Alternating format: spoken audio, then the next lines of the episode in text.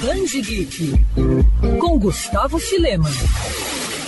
Você sabia que o Batman quase interpretou Hamlet de William Shakespeare? Pois é, essa ideia inusitada foi apresentada pelo roteirista Steve Eaglehart à DC Comics em 1996, quando a editora buscava novos títulos para a linha Túnel do Tempo, que focava em personagens deslocados das suas cronologias. O título da história seria A Tragédia do Batman, Príncipe da Dinamarca, e a chamada seria tão curiosa quanto Ser o Morcego ou Não Ser.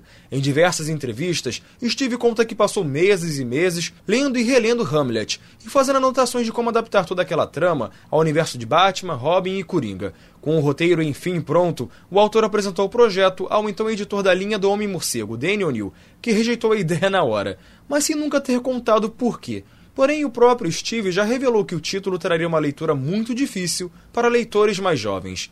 Vale lembrar que Grant Morrison utilizou essa lenda urbana anos depois em uma história do Batman interligada à saga Crise Final, colocando o herói a caráter e lutando contra o Coringa com uma espada. Quer ouvir essa coluna novamente? É só procurar nas plataformas de streaming de áudio. Conheça mais dos podcasts da Band FM Rio.